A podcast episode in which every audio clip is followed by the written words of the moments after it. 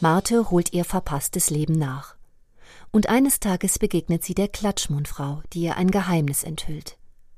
Noël Châtelet erzählt davon in einer sanften, poetischen Sprache, die mit großer Einfühlsamkeit die inneren Welten einer nur äußerlich gealterten Frau erkundet. Doch trotz ihrer Verliebtheit bereut Marte nicht, eine alte Dame zu sein. Medienwerkstatt Bonn. Podcast.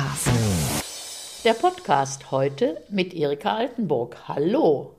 Liebe und Verliebtsein im Alter, das ist immer noch ein Tabuthema, über das nicht viel gesprochen wird. Aber geschrieben wird darüber und das zuweilen ganz wunderbar. Ein solch zauberhaftes Buch ist der französische Roman Die Klatschmohnfrau meine Kollegin Dana Schuster stellt es vor. Marte liegt im Bett. Mit halb geschlossenen Augen zögert sie den Augenblick des Erwachens noch etwas hinaus.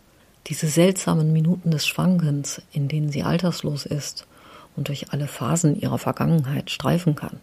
So geht sie von einer Marte zur anderen, lässt ihre Erinnerung verweilen, wie es ihr gefällt. Ganz nach Lust und Laune, heiter oder betrübt, je nachdem. So beginnt der Roman Die Klatschmundfrau der französischen Autorin Noël Châtelet. Marthe, 70 Jahre alt, Mutter von zwei Kindern und Großmutter von drei Enkeln, lebt seit dem Tod ihres Mannes allein. Jeder Tag verläuft in immer gleichem Rhythmus, bis ein Mann das Leben von Marthe völlig auf den Kopf stellt. Weil sie verliebt ist, hat sie plötzlich Lust, morgens über die Boulevards zu schlendern.